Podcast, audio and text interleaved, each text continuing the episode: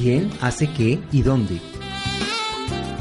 Un espacio dedicado a divulgar el trabajo de los actores ocultos. El aporte, el propósito, sus logros y motivaciones en sus propias voces. América Latina tiene el... El programa Colombia nos une Soy del departamento por de- muchas otras razones. ¿Quién hace qué y dónde?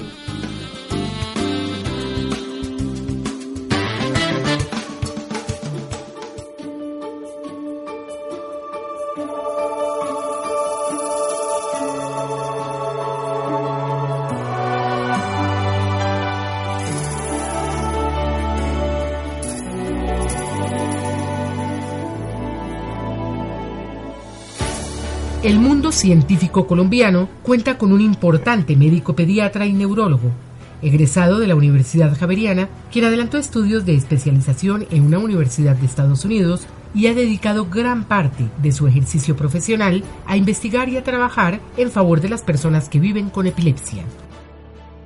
Directivo de la Asociación Colombiana de Neurología, docente universitario, fundador y actual director científico de la Liga Colombiana contra la Epilepsia, es un referente obligado cuando hablamos de epilepsia debido a su profundo conocimiento y experticia en el área. Carlos Medina Malo. La gota coral, gota caduco, mal del corazón o enfermedad sagrada son algunas de las denominaciones que ha recibido esta condición de salud a través de la historia. Estamos hablando de epilepsia, condición provocada por un desequilibrio en la actividad eléctrica de las neuronas de alguna zona del cerebro. Se caracteriza por uno o varios trastornos neurológicos que dejan una predisposición en el cerebro a enfrentar convulsiones recurrentes que desembocan en consecuencias neurológicas, cognitivas y psicológicas, entre otras. Un estudio de la Organización Panamericana de la Salud muestra que cerca del 71% de la población latinoamericana estigmatiza esta condición de salud, mientras que un 29% expresa comprensión y aceptación. En Colombia, la prevalencia general de la epilepsia es del 11 por mil y en las regiones se encuentra entre el 7 y el 23 por cada mil habitantes. Va uno mucho más atrás de la época de Jesucristo y principia a revisar la historia de la medicina en la época de los griegos, que son los primeros que hablan de medicina y encuentra uno que la epilepsia se le llamó la enfermedad sagrada. Porque este paciente que estaba ligeramente confuso antes del ataque salía y quedaba bien. Entonces Julio César tiene epilepsia, pero también Napoleón tuvo epilepsia. Dostoyevsky tuvo epilepsia. El mundo se ha enfrentado durante muchos siglos a la epilepsia bajo múltiples condiciones. La primera persona en el país que recibió tratamiento para epilepsia médico fue la María. Tiene una epilepsia y lo que ella toma son bromuros. Año 1850, en la novela de Jorge Isaac. Y la única referencia que hay en el siglo XIX fuera de la María es una comedia que habla de las convulsiones de Vargas Tejada. Y en los años 50 yo le puedo contar a usted, no había médicos. Los médicos eran muy raros y lo que había era mucho tegua. Y lo que sí había eran droguerías. Y principiaban a hacer las droguerías donde las consultas eran muy frecuentes por el trauma, por el ataque.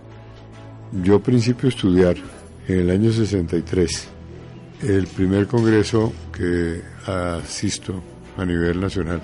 Es un congreso de neurología en el Hospital Militar que habla sobre epilepsia, pero bajo una anotación muy particular. Decía, hablemos de disritmia, no hablemos de epilepsia. ¿Por qué el miedo a la epilepsia? En ese momento es la primera pregunta que yo me hago. Y definitivamente en la ciudad se ven caer las personas con muchísima frecuencia por ataques epilépticos. Y cuando yo me pregunto en esa época qué está pasando, está principiando a llegar al país la posibilidad de tener una medicación que se llama fenobarbital y que la despachaba el ministerio con muchísimo problema. Era lo primero que llegaba. En 1982 se logró sacarla del concepto canónico para decir que epilepsia no es un problema endemoniaco. Y se lo debemos a Juan Pablo II. ¿Es la epilepsia una enfermedad?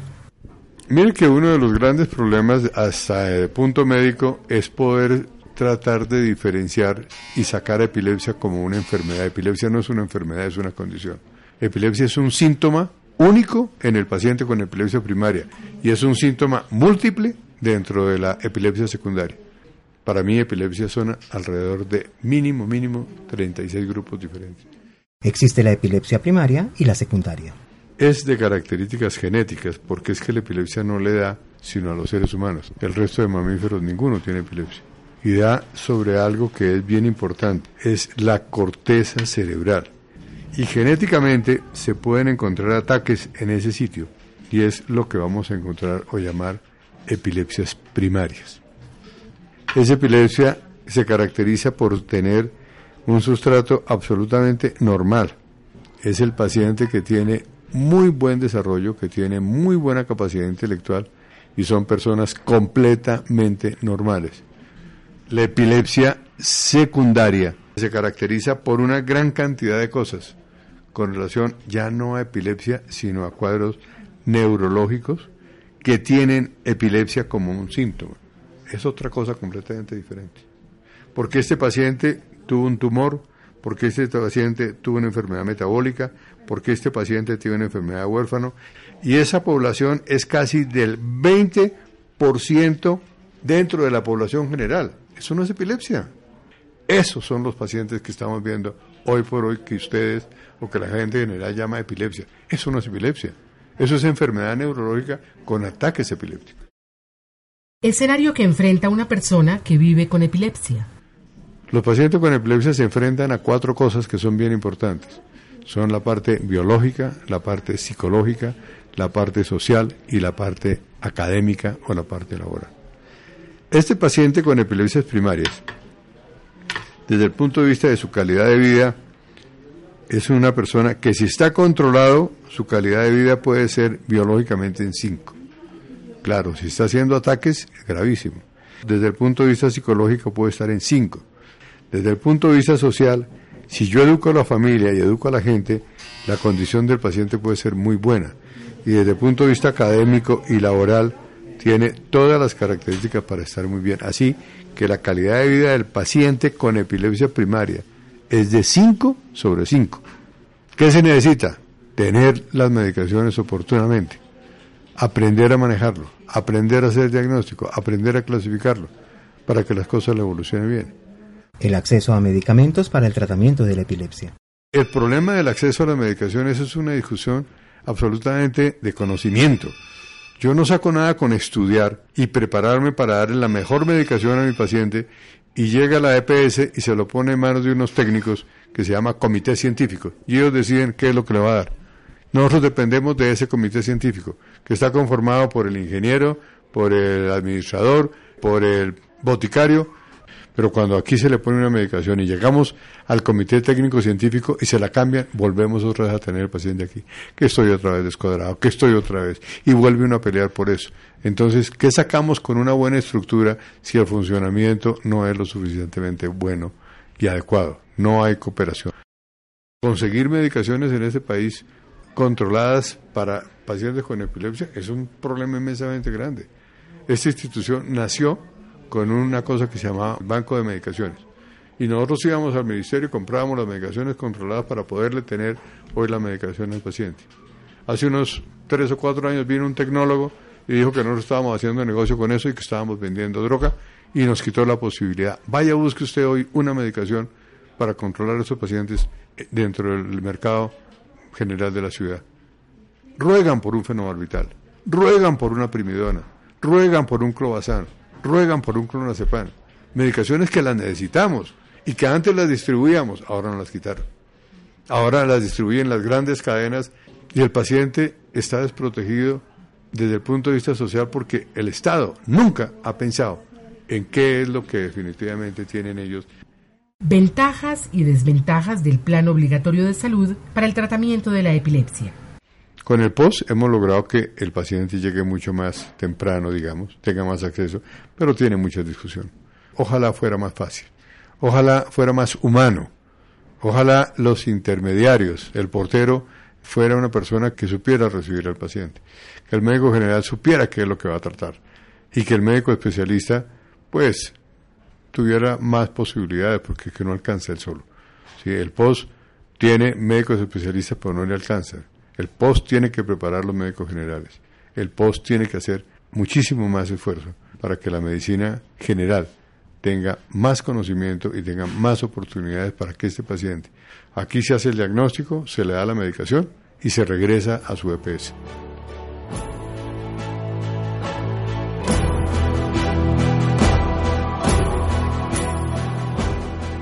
Hemos ganado, y hemos ganado muchísimo. Por eso usted no ve un paciente con epilepsia.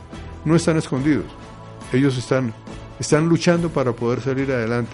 Pero el día que ellos le dicen a un jefe que tiene epilepsia, los votan.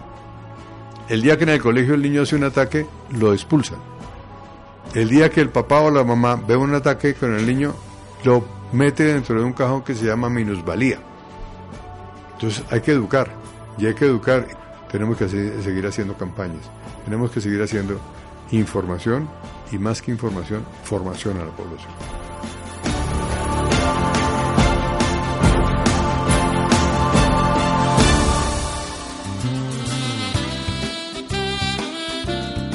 ¿Quién hace qué y dónde? Un espacio dedicado a divulgar el trabajo de los actores ocultos. El aporte, el propósito, sus logros y motivaciones en sus propias voces. América Latina tiene... El programa Colombia nos une Soy del departamento por muchas otras razones. ¿Quién hace qué y dónde?